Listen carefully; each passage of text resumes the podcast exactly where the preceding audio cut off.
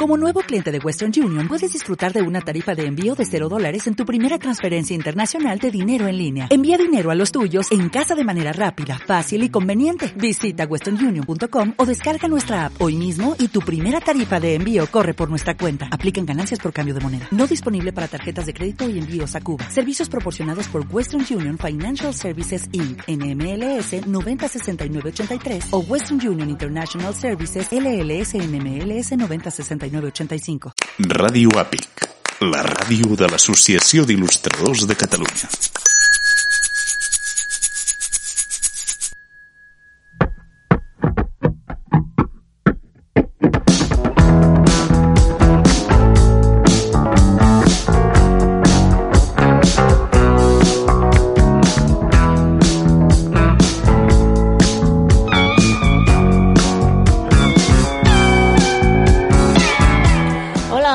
Com esteu, amics i amigues de Ràdio Àpic?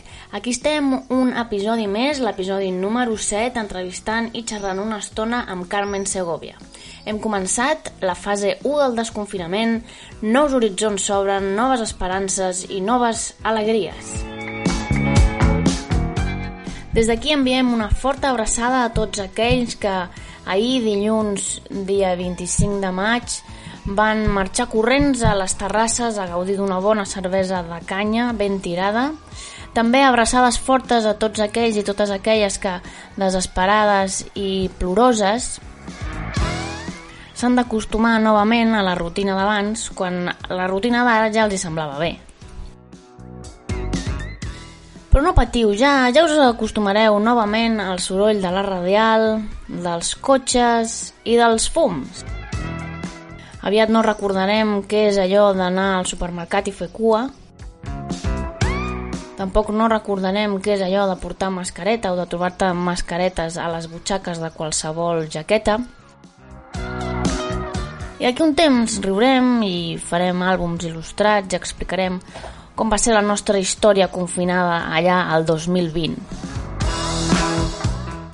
Ja sabeu que podeu seguir-nos a les nostres xarxes socials, Facebook, Twitter i Instagram, que podeu fer peticions, consultes, suggerències a l'email info arroba apic.es i que podeu trobar tots els episodis de Ràdio Àpic a la web apic.es barra Ràdio Àpic i també a les plataformes iVox, iTunes o Spotify. Avui parlem amb Carmen Segovia sobre el confinament, sobre la conciliació i una mica sobre el futur i els viatges que podem fer amb la ment. Doncs, si us sembla bé, comencem.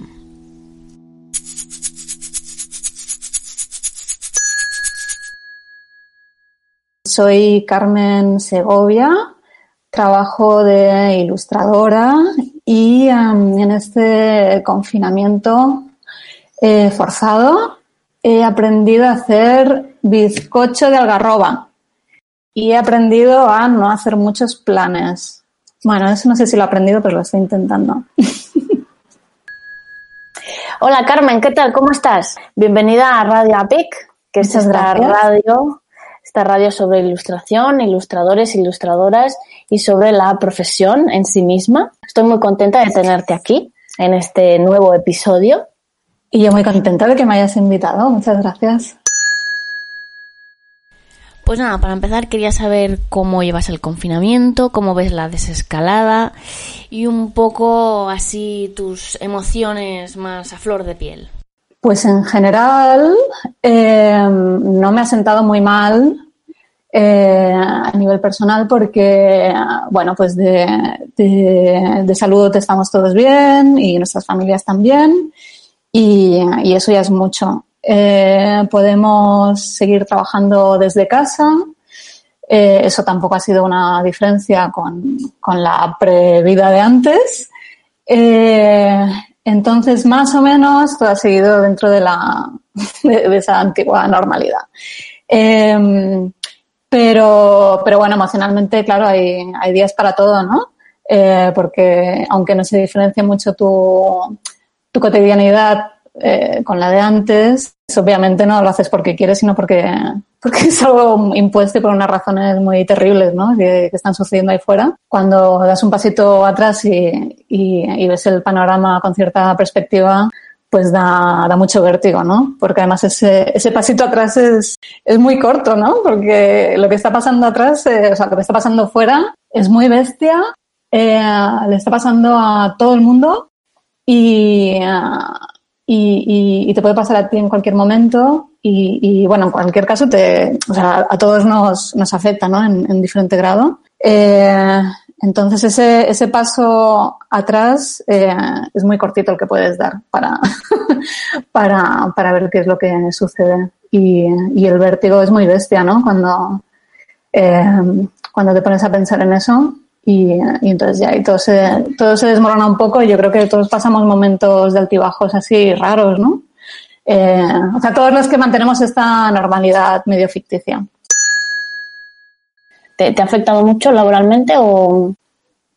Pues lo voy viendo un poco conforme van pasando las semanas, porque al principio, eh, al principio yo no, laboralmente no lo notaba mucho porque tenía, o sea, tengo varios proyectos abiertos ya de antes y pues que siguen su curso, son proyectos largos de, libros o de, o de portadas un poco complejas y, que ya tenían un deadline bastante extendido, entonces pues eso va sucediendo eh, más o menos igual, ¿no?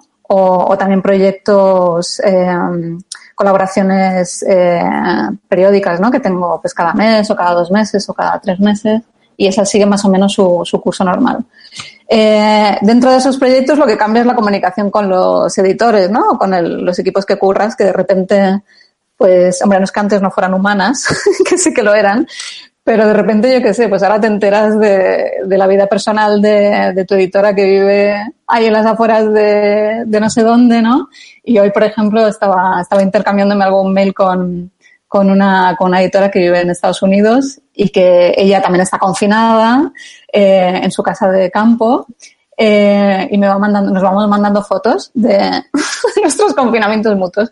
Y, eh, y de repente, yo qué sé, me mandaba una foto de unos, unas casitas de pájaros que, que, se, que se las ha destrozado un oso que ha entrado a su terreno.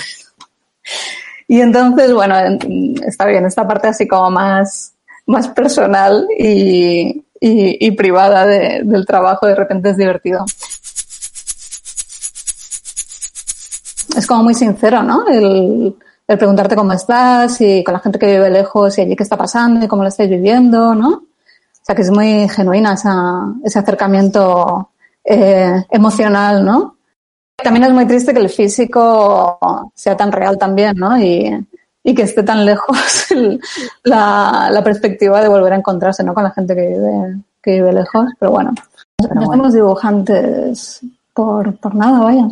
Yo creo que a todos nos gusta un poco estar, estar encerrados ¿no? con nosotros mismos, así aunque sea a ratos y a temporadas.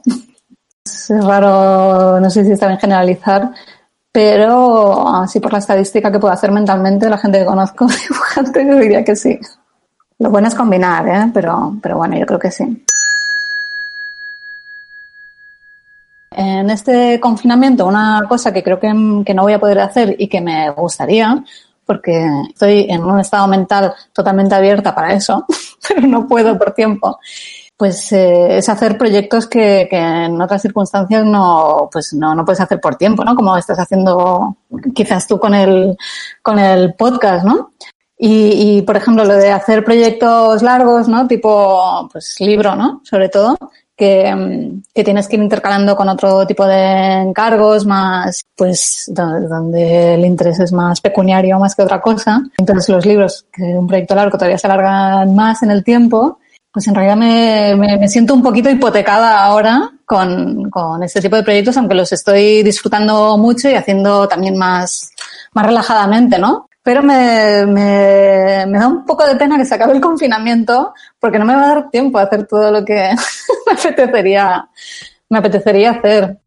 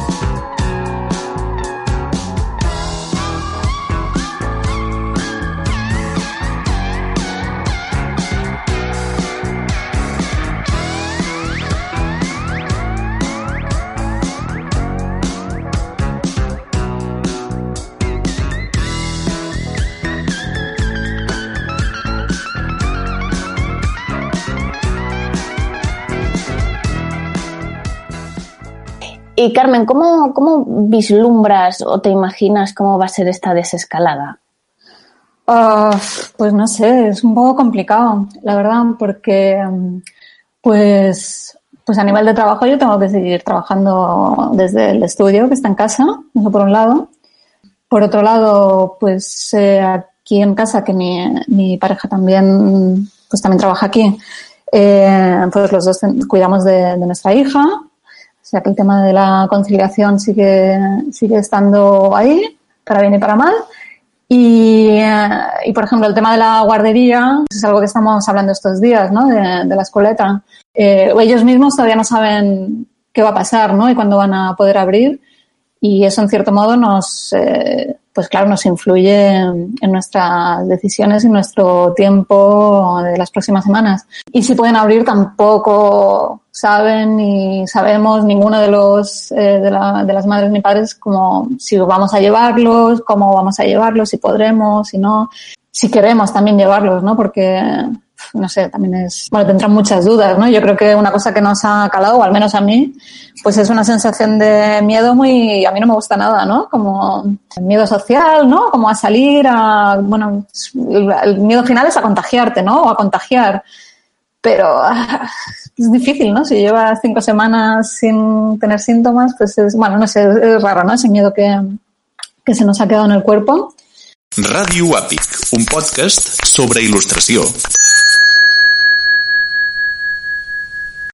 Eh, bueno, pues a la hora de trabajar es, complicado porque hay físicamente pocas horas eh, y desordenadas, entonces es difícil concentrarse y, y, y, y bueno, pues eh, meterse, meterse en profundidad en los proyectos, pero bueno, no te queda de otra, tampoco no nos quedaba de antes ¿eh? del confinamiento, solo que ahora, bueno, pues, pues se, ha, se ha reducido las horas, solo tenemos más aún o, lo hemos tenido que, que, resolver de otra manera.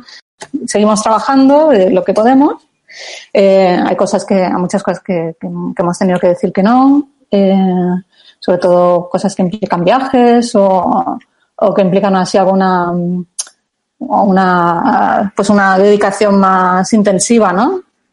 Pero bueno, no pasa nada. Eh, o sea, eso, eso por un lado, la parte que afecta al, a, la dedicación del trabajo, pero por otra es una pasada poder estar con ella todo el día. También en, en, enero y febrero casi que nosotros hicimos una cuarentena de entrenamiento porque estuvimos eh, muy enfermos los tres eh, de, de, gripe, supongo. supongo que algún día nos harán las pruebas o no sé si se sabrá, ¿no? Si, si lo hemos pasado o no. Eh, pero ya llevábamos un mes en casa, o sea que esto nos pilló también ya entrenados. ¿Hay algo que te haya gustado del confinamiento? Pues, pues yo creo que han sido más estados mentales, más que, realidades, ¿no? Porque son, obviamente está, está en nuestra mano hacer lo que estamos haciendo ahora, ¿no? A mí, por ejemplo, el hecho de no poder eh, proyectar, pues esa incertidumbre, ¿no? Que hay en el, en el futuro, en el futuro, futuro inmediato, ¿no? Ya no de aquí a meses o, o años, ¿no? Sino ya. Pues esa, esa, ese muro que nos han puesto delante te obliga a centrarte en, en pues en, en, las cosas más inmediatas, ¿no? Y yo que soy muy de comerme la cabeza y de proyectar y siempre estar pensando en lo que tengo que hacer o lo que quiero hacer de aquí a un tiempo y, y, y a veces vivo más en, en, otro momento que en el presente, pues eso me ha gustado mucho, la verdad. Y entonces he podido, también por el hecho de estar con Guadalupe, pues nos, eh, nos hemos puesto a hacer cosas que yo creo que en otra circunstancia no, no lo hubiera, aunque las hubiera querido hacer, nunca hubiera encontrado el momento, ¿no? Porque siempre hay otra cosa que hacer, siempre hay que salir a hacer algo. Y entonces ahora hemos encontrado el momento y, y la verdad es que me parece genial y yo creo que eso lo voy a echar de menos porque creo que me va, me va a costar eh, que, que, ese, estado mental cale si no te ves obligado a hacerlo, ¿no?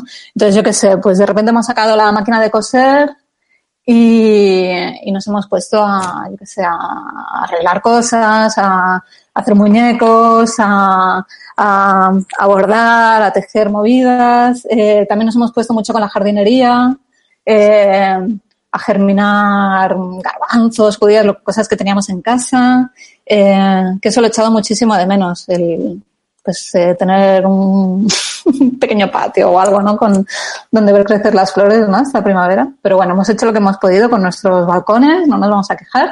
Y entonces nos hemos dedicado mucho a eso, a la tierra, a hacer cosas con, con las manos, ¿no? Muy, muy inmediatas. ¿Qué más? Eh, no sé, a, a, cocinar también, ¿no? Lo que te decía antes del bizcocho. Pues hacer cosas que las puedas disfrutar en el momento, ¿no? Y que no, no impliquen un, un más allá. Una cosa que me, que me tiene fascinada estos días y que estoy enganchadísima es saber las casas de los famosos en la tele. Eh, y de los no famosos, ¿no? Porque ahora como, eh, como ya la gente no va a grabar los programas en el plató, sino que todos son chichis o, o zooms o, o, o, bueno, grabaciones en domésticas, ¿no? De, pues de repente ves eh, los saloncitos que tienen por ahí las, las gentes, ¿no? Y, y, eso me tiene, me tiene fascinada, me tiene fascinada.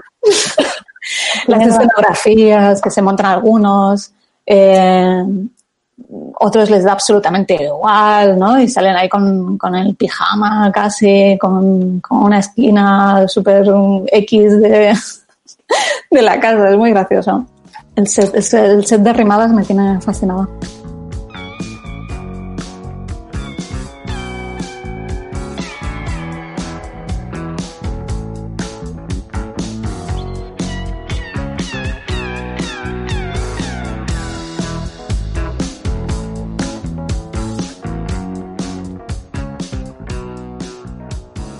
Pues sí, Mamá es dibujante es una exposición que, que, se inauguró el día 7 de marzo, creo, justo una semana antes de, del, de la instalación del estado de alarma. Y, nada, es una, una, expo que tuve el gusto de ayudar a, a, organizar eh, con, con, Elisa, Elisa Monso de, del Diluvio. Y, nada, eh, como las dos hemos sido madres recientemente, eh, pues eh, inevitablemente hablábamos eh, de muchas cosas, pero de eso también. Y, con otras madres dibujantes, pues obviamente salía el tema una y otra vez de, la conciliación y de, todo ¿no? ¿no? lo que hay alrededor de, de eso y cómo nos ha cambiado las vidas. Pues nos apeteció, bueno, reunirnos y, a ver qué salía, ¿no? Y, y, la verdad es que salió algo muy, muy bonito y obras muy bonitas y, también la, el encuentro entre, entre todas, ¿no? Ilustradoras y dibujantes que, que vivían en Barcelona y, y otras eh, de fuera, pues fue, fue muy bonito, ¿no? Las conversaciones que, que, se fueron, que se fueron dando durante el, el proceso. La exposición eh, se pudo ver durante una semana hasta que, hasta que todo se cerró, ¿no? Y, la verdad es que nos daba mucha pena que, que, que, estuviera ahí confinada también dentro de la galería y que nadie la pudiera disfrutar. Y, y decidimos hacer pues visitas virtuales al menos a través de los stories de, de Instagram, ¿no? que yo creo que es una de las de las herramientas que estamos utilizando más estos días, ¿no? Sobre todo los dibujantes, que yo creo que, que lo usamos mucho, ¿no? El Instagram para, para comunicarnos y, ir enseñando cosas. El Instagram del diluvio cada día iba colgando las piezas de, de, una o dos de las dibujantes, artistas, madres que, que, que habían participado. Y no sé, yo creo que el diluvio volverá a abrir en breve, eh, según las fases estas de desescalada, ¿no? No sé si habrá que pedir cita previa o no sé cómo va a funcionar. Yo creo que Lisa estaba todavía viendo que, cómo lo tenía que hacer. Pero, pero sí, ahí, ahí se quedó y esa ha sido la manera de, de poder seguir compartiéndolo. Pues vamos a invitar a la gente a que visite el, el Instagram del Diluvio Universal, que es sí. arroba el Diluvio Universal, y ahí en destacados podréis ver parte de esta, de esta visita virtual que han, que han montado Elisa y Carmen. Me habían propuesto dar clases en, en Dinamarca, en una escuela de animación en Viborg, dar un workshop de, de color intensivo durante una, una, semana a finales de, de septiembre y, y, eso al final no, no, no, lo voy a hacer. pero casi que ha sido algo mutuo porque, bueno, primero, creo que no iba a poder ir, ¿no? Eh, segundo, si fuera, yo creo que me, me, iban a confinar, ¿no? En, el hotel o donde fuera que me tocara. Eh, tercero, que el plan era ir con toda la familia, ¿no? Y eso ya es imposible. Y, eh, y, claro, yo así que ahora trabajar, o sea, hacer viajes de trabajo yo solo es un poco complicado todavía con, con, con la niña tan pequeña. Y, y, hacerlo virtual a mí no, no me apetecía hacer un, el, workshop tal y como lo teníamos planteado virtualmente no, no molaba mucho. Y bueno, total que eso, pues es una pena, pero sí que, sí que se ha cancelado. Y luego, por ejemplo, con colaboraciones mensuales, eh, sí que la, eh, una revista, por ejemplo, con la que hace una colaboración, hago una, una colaboración mensual, la propia revista ha pasado a ser bimensual por, por el, por el por, por esto, vaya, por lo de la pandemia. Y, y bueno, pues, pues mi colaboración también es bimensual, eh, por ahora, porque igual cierran la revista, ¿no? De aquí a, es que yo creo que también es, es pronto todavía, ¿no? De hecho, solo han pasado cinco semanas y mm. empezaremos a ver cosas de aquí a, a, más tiempo, no sé. Pero, pero sí, más o menos el ritmo este tan irregular que tenemos, pues sigue, sigue parecido. Pues la verdad es que me da mucha, me da mucha pena no poder estar en, en otro sitio eh, más en la naturaleza.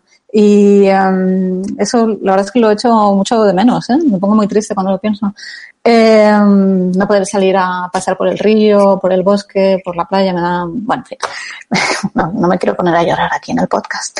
Eh, pues, eh, pues en un ejercicio de masoquismo lo que hago es eh, leer libros de ilustradores botánicos. Es la, biografía de una ilustradora botánica inglesa que se llama Margaret Mee y que, que estuvo viviendo a caballo entre Inglaterra y Brasil y ella estaba obsesionada con conseguir captar el nacimiento, bueno, la, la, floración de, de, una especie eh, súper rara que, que nace en, en, pues en un lugar en el, en el Amazonas, ¿no? Y que nace y muere eh, durante la noche, durante una noche al año. Se llama la, la flor de la noche.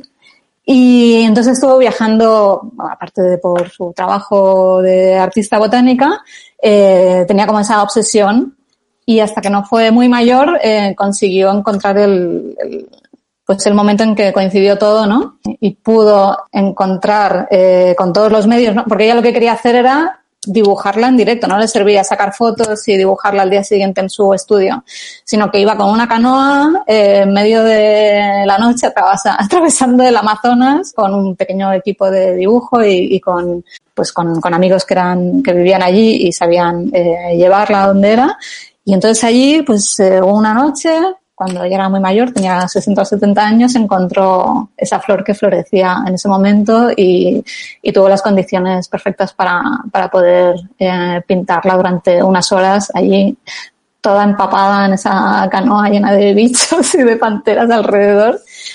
Luego también otra, un diario muy chulo, Diarios del Agua, de Roger Dickin, que es un señor que se atravesó, le dio por atravesarse eh, Inglaterra a nado por, por los ríos, eh, los lagos, eh, las playas, eh, inspirado en, en, un cuento de John Cheever que se llama La piscina, creo, eh, pues él decidió hacer esta, esta travesía.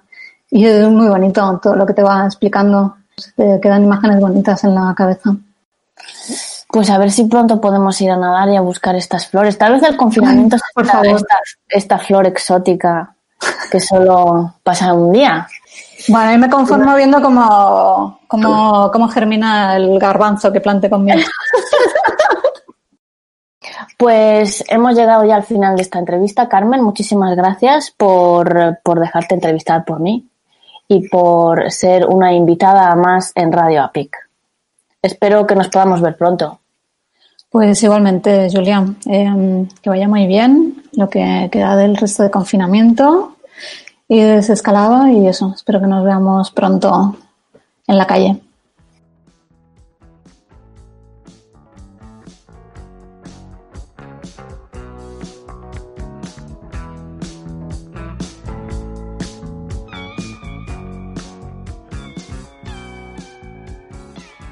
Podeu seguir a la Carmen Segovia al seu Instagram, que és arroba la segoviana, també a l'Associació d'Il·lustradors de Catalunya, que és arroba apicapic al nostre Instagram, i us esperem al proper episodi de Ràdio Àpic. Ja en portarem llavors 8 un munt d'episodis i un munt de setmanes intentant relatar-vos i acompanyar-vos en aquest desconfinament que lentament ja s'acaba. Ja sabeu, com sempre, abraçades i confinament. Fins aviat!